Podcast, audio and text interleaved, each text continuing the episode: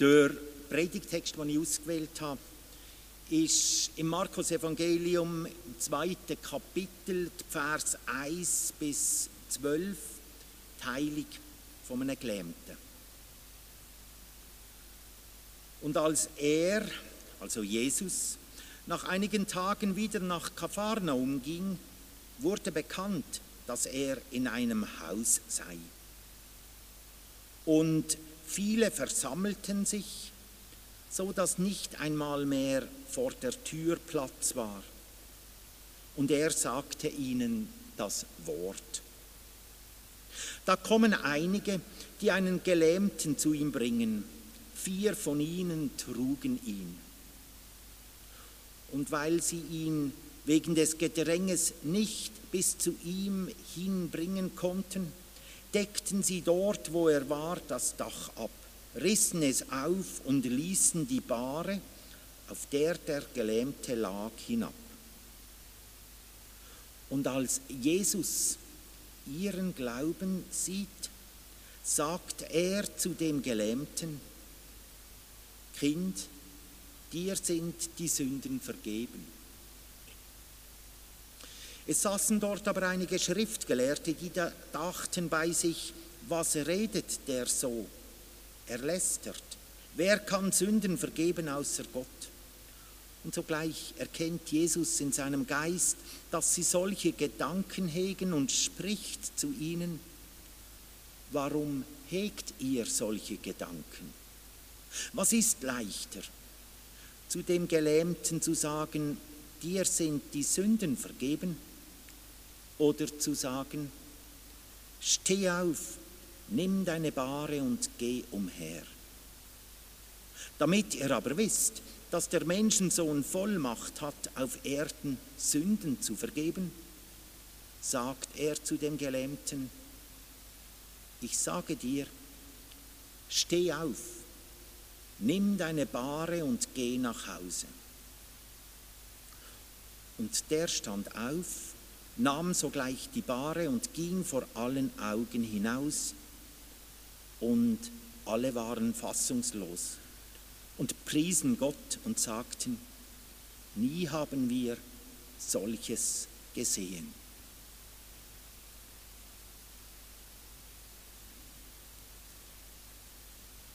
Liebe Gemeinde, eine bekannte Geschichte. Was hat die Geschichte mit mir zu tun. Mit ihnen. Mit uns als Gemeinschaft. Bei Geschichten, die wir kennen, da neigen wir dazu, dass wir so gewisse Bilder haben. Wie das das doch ist. Und wie es etwa gemeint ist. Neigen manchmal auch dazu, zum Abschalten. Und so nach dem Motto, das kenne ich doch eigentlich schon, die Geschichte. Das ist für mich das Faszinierende von der biblischen Geschichte. Die biblischen Geschichten sind jeweils ganz unterschiedlich, wie man sie erlebt und interpretiert, je nachdem, wo das man im Leben steht. Man schaut sie aufgrund von der eigenen Situation, wo man drin steht, plötzlich auch anders da und sieht etwas in einer Geschichte, in dem Erleben, wo Menschen mit Jesus gemacht haben, wo plötzlich etwas anderes ist. Auch der Pfarrperson geht es so. Sie redet plötzlich und sieht in einer Geschichte etwas, wo man vielleicht im ersten Moment gar nicht draufkommt. Und heute möchte ich sagen zu dieser Geschichte, die Geschichte der Heilung vom Gelähmten ist eine Geschichte davon, dass wir die Kille brauchen. Oder zumindest sehen wir in dieser Geschichte das, was die Kille könnte bedeuten. Da sind das erste Mal die Menschen, da innen hat es ja verschiedene Menschengruppen, da sind das erste Mal die versammelt. Das ist die Gemeinde. Ein Haufen sind hier zusammengekommen, sind mehr, als wir ins Haus gepasst haben. Sie haben von Jesus gehört und wollen jetzt aus nächster Nähe erleben, was das er macht. Und was macht Jesus? Er sagt ihnen das Wort. Oder der Luther hat übersetzt, er verkündet ihnen die gute Botschaft. Gruppe, die zulässt, das kann jeder und jede von uns sein. Neugierig oder skeptisch, voll Vertrauen oder voller Angst, nähern wir uns Jesus mit unterschiedlichen Erwartungen. Aber da gibt es einen in dieser weiteren Gemeinschaft, der hat nicht von sich selber kommen. Er hat müssen getragen werden. Die Träger bringen ihn in der festen Zuversicht, dass Jesus dem Mensch helfen kann, dass er wenigstens dabei sein kann. Und so schieben sie alle Bedenken auf die Seite und sie decken sogar einen Teil vom Dach ab. Da gibt es ja die wunderbar schönen Kinderbibeln dazu, die das illustrieren. Und so können sie den Mann durchs offene Dach ablassen. Sie wollen ihn unter allen Umständen zu Jesus bringen. Er selber dazu nicht in der Lage. Lahm, ohne Bewegung, wie ausgehöhlt auf der Bahre. Der Gelähmte, liebe meint, so scheint es, dass er nicht unbedingt einer von denen ist, wo glaubt. Denn in der Geschichte wird nur vom Glauben von denen geredet, wo ihn tragen. Als Jesus ihren Glauben sieht, sagt er zu dem Gelähmten, mein Sohn, dir sind die Sünden vergeben. Zünd das, was von Gott trennt. Was auffällt, Jesus sagt nicht, mein Sohn, du Glaube, dann kann dir helfen. Jesus sagt nicht, Sohn, du musst zuerst einmal Buß tun. Du musst dich anständig benehmen. Nein, er schaut der Glauben an von denen, die diesen tragen. Und das lenkt. Und natürlich hat Jesus auch gesehen, dass irgendeine Schuld auf der Seele vom Mann lastet, wo ihn niederdrücken und lähmen. Die Sünde kann uns Menschen krank und bewegungsunfähig machen, geistlich und körperlich. Das Gefühl, dass man versagt hat, das Gefühl, dass man es nicht schafft, das Gefühl, dass man hinter der Ideal zurückgeblieben ist, all die negativen Gedanken, dass man das Gefühl und den Eindruck hat, mir lange nicht. Das kann belastend sein. Und da ist niemand. Und darum ein Teufelskreis auch von Schuld und Krankheit, bis Jesus das macht und da eingreift. Sohn, Tochter, deine Sünde, die Schuld ist dir vergeben. Das, was dich von Gott trennt, das ist weggenommen. Und aufgrund von dem ist dann das andere auch gekommen. Die schwere Last hat ihn, wo er weg war, hat befreit. Und der Mann hat dann auch wieder gehen Liebe Gemeinde, ein Wunder, dass er wieder hat gehen konnte. Und ein Wunder, dass ihm die Sünde vergeben worden ist. Aber das eigentliche Wunder, so meine ich, und was ich heute betonen möchte, das ist bereits vorher passiert. Er hat Hilfe und Hilfe gefunden, Menschen gefunden, die ihn getragen haben. Die vier, und es sind anscheinend noch mehr gewesen, und nur vier haben getragen, die haben das Bett hochgehabt. Ich würde heute sagen, sie haben den Glauben hochgehabt. Sie haben das Vertrauen gehabt ins Leben, Vertrauen Jesus. Sie haben nicht zugelassen, dass der Mann in seiner Lähmung festgelegt wird. Sie haben sich nicht lähmen sondern haben gekämpft. Gegen alle Augenschein von der Gebrechlichkeit und der Lähmung haben sie die Möglichkeit weiter hochgehabt, das Leben weiter hochgehabt und gesagt, wir wollen, dass der Mensch lebt. Allein, so meine ich aus dieser Geschichte zu lesen, hat der Mann eben nicht gehen können Er hat nicht können glauben, sich nicht bewegen. Männer, vier Männer hat es gebraucht, dass sich etwas bewegt hat.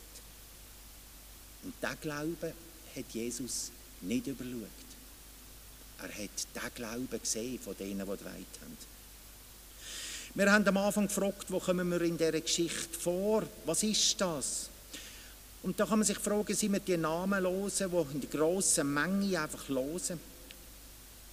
Sind wir der Gelähmte, der manchmal nicht glauben kann oder nicht glauben kann und Schuldgefühl und Angst hat, niederdrückt und hilflos? Oder sind wir jemand von diesen Personen, die hier tragen, stark und unbeirrt und den Glauben hochheben? Ich glaube, wir sind manchmal das eine und das andere. Und wir dürfen auch das eine oder das andere sein. Auf die Frage, für was dass wir Killen eigentlich brauchen, so meine ich, ist das eben genau die Antwort. Dass wir auch schwach dürfen sein und dass wir uns gegenseitig können tragen Anders gesagt, Gerade dafür brauchen wir Killen, dass wir das auch für andere können machen sie tragen. Jesus sah ihren Glauben und sprach zu dem Gelähmten, mein Sohn, deine Sünden sind dir vergeben. Liebe Gemeinde, wir können es heute nicht mehr einfach als selbstverständlich voraussetzen, dass die Kille eine bekannte Größe ist. Das Kreuz, Schuld, Sünde ist für viele Menschen heute nicht mehr etwas, wo sie danach sich damit beschäftigen. Das Kreuz ist nicht mehr ein Zeichen von Gottes Liebe und der Sieg von Gott über den Tod. Nein, für viele Menschen ist heute das Kreuz und Sünde und so weiter eher eine Zumutung. Für viele ist es nicht mehr nachvollziehbar, für was dass es eine Kille braucht. Mit diesen Aussagen möchte ich jetzt nicht die, die so denken, schlecht machen und die heute nicht da sind, irgendjemand absetzen. Nein, es ist einfach eine Entwicklung. Aber eine Entwicklung, die uns eigentlich sollte wecken Dass wir Christinnen und Christen uns darauf besinnen, was eigentlich die Sache von Jesus ist. Und dass wir auch werben und einladen. Wir müssen lernen, über den Glauben zu reden. Das ist wichtig, auch gerade im interreligiösen Dialog. Zunehmend aber auch ganz einfach mit unseren Nachbarn und Nachbarinnen. Das Angebot vom Glauben bekannt machen, nicht weil wir andere bekehren wollen, sondern das ist ja das Beste, was wir eigentlich haben. Und das Beste teilt man doch mit den Menschen, links und rechts. Zeigen, was wichtig ist, dass wir eine Kirche haben, eine Gemeinschaft, können wir an dieser Geschichte, die wir gehört haben. Die Kirche ist da, weil sie für andere glaubt.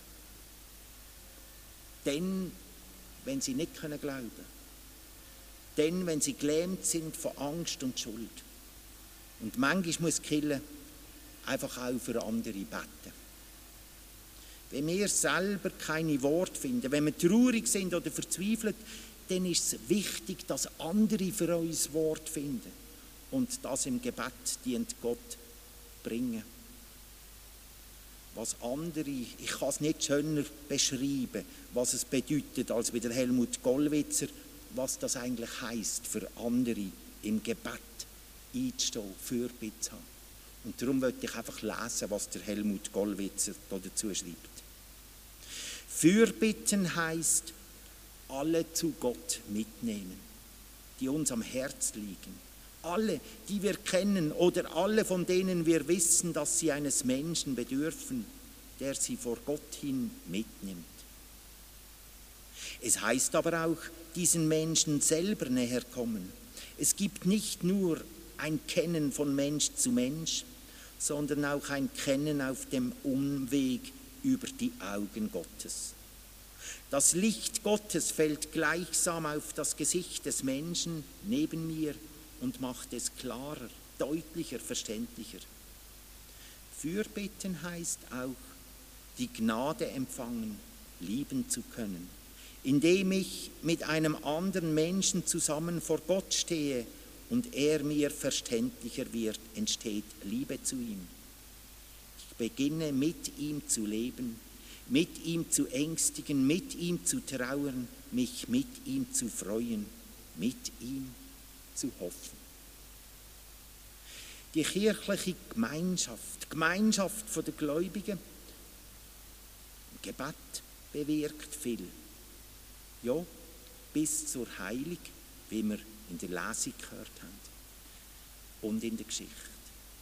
Wir brauchen die Kille. Wir müssen das Licht, das wir bekommen haben, nicht unter einen Scheffel stellen, sondern wir dürfen darauf hinweisen. Als Gemeinschaft können wir einander beistehen. Da kommen einige, die einen Gelähmten zu ihm bringen. Vier von ihnen haben entweiht und haben den Glauben gehabt. Und aufgrund von diesem Glauben hat er gesagt, mein Sohn, dir sind die Sünden vergeben. Die Kille, wo der Glauben hochhebt. Die Kille. Sie und ich. Aber zur Kille, zur Gemeinschaft, gehören auch die, wo wir zu ihnen gehen und die Botschaft bringen. Amen.